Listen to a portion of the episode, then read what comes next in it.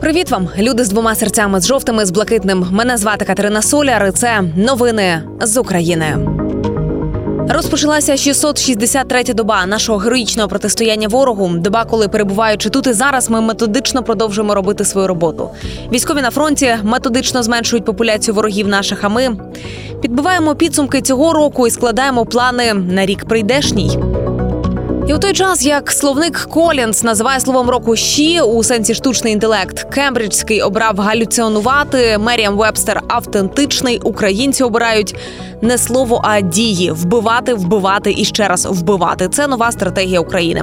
Або ж принаймні так її бачить більд. За даними видання, Україна відкладає плани щодо відвоювання захоплених територій і ставить за мету завдати якомога більшої шкоди живій силі супротивника з мінімальними власними втратами. При цьому утримання позицій не має значення. Головне, щоб більше українців залишилося живими, заявило виданню джерело.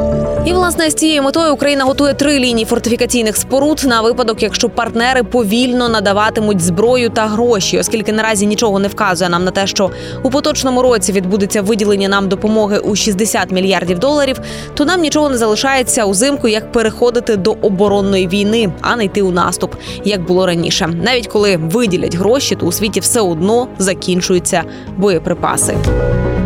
А вже далі, і тут знову ж таки в залежності, в залежності від підтримки партнерів, Україна на 2024 рік може готувати контрнаступ, яким його планував залужний на це літо. Пише Велд. І там вказано, що навіть попри те, що український контрнаступ явно зайшов у глухий кут, і захід вагається з його підтримкою. Є ознаки того, що Київ готує плани. Ймовірніше за все, Україна збирає ресурси для нового контрнаступу наступного року. І однією з відправних точок може стати плацдарм у Херсоні маючи необхідні винищувачі, бойові вертольоти і безпілотники, Україна могла би забезпечити достатню підтримку для просування своїх військ. Тим більше, що у цьому регіоні майже немає російських укріплень. Це був би саме той контрнаступ, який ймовірно мав на увазі залужний із самого початку. Та одними тільки безпілотниками домінування у повітрі не досягти. Наші збройні сили отримали нові вітчизняні дрони. Це перша партія дронів камікадзе великої дальності AQ 400 Дрон здатний вражати цілі з відривом 750 кілометрів і нести вантаж, наприклад, вибухівку вагою 32 кілограми. Компанія розробник безпілотників Термінал Автономія запевняє, що виробляти цей безпілотник можна швидко і дешево. Причому виробляється він на території України, хоча деякі запчастини закуповуються знаходяться за кордоном. Поки що спроможності і потужності виробництва вистачає на 100 безпілотників на місяць, але у перспективі планується збільшити виробничу потужність до 500 одиниць. І тут головне, щоб не було чергового блокування кордону, бо до слова маємо вже третій летальний випадок водія фури, який помер на кордоні України та Польщі. Утім, це не зупиняє польських перевізників, тож вони анонсували поновлення блокування кордону з 15-ї години за польським часом. Один із головних блокувальників Павел Озгала заявив, що це може тривати навіть до березня. І наразі на кордоні з Польщею залишаються заблокованими три пункти пропуску. Йдеться про пункти пропуску Рава Руська, Краківець, Корчова і Шигині Медика. На у черзі стоять понад дві тисячі вантажівок і найбільше навпроти Шигині Медики.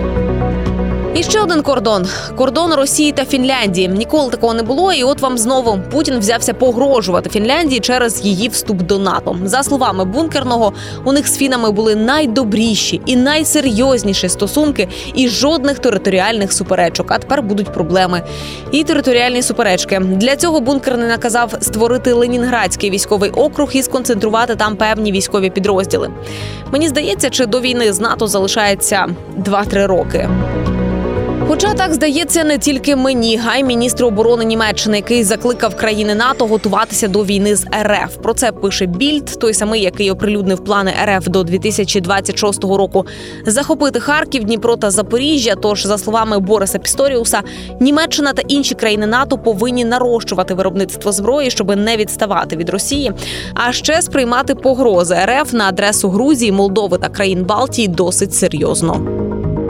Поки ж Росія посилила атаки вздовж усієї лінії фронту, як пише інститут вивчення війни, окупанти незначно просунулися на трьох напрямках біля Бахмута, Авдіївки та Вербового. Тим часом українські війська продовжували наземні операції на лівому березі Херсонщини біля Кринок. Зараз там тривають важкі бої. Зокрема, наразі окупанти атакують плацдарм ЗСУ біля Кринок у Херсонській області. У Харківській області хочуть дійти до річки Оскіли, влаштовують м'ясні штурми. У Запорізькій області хочуть повернути втрачені територіальні позиції після контрнаступу українців. І у Донецькій області намагаються взяти Авдіївку у котел і мали там деякі дрібні успіхи. А у цей час Легіон Свободи Росії звітує про успішну вилазку на територію БНР та знищення взводного опорного пункту. По відходу лишили кажуть для путінських інженерних військ також подарунки на місцевості. І також добровольці нагадують гнилоротим пропагандистам, що вони не українська ДРГ, а просто додому зайшли. І ще з приємного русняві канали в один голос розігнали радісну новину. Мовляв, їхній бук збив український су 25 Раділи не дуже довго до появи офіційної інформації. В принципі, все правильно. Бук справді збив су 25 але є нюанс. Нюанс це був російський бук і російський су 25 Земля з кловатою. Кобзону, привіт. Дякую кожному, хто не втратив силу духу, хто допомагає Україні словом, ділом і коштами, хто підтримує збройні сили і наближає нашу перемогу. Давайте конвертуємо нашу лють у донат. Ми сильні, ми вільні, ми незламні, як Україна. З вами була Катерина Соляр. Слава Україні! Слава українським героям і смерть тим клятим ворогам. Почуємось.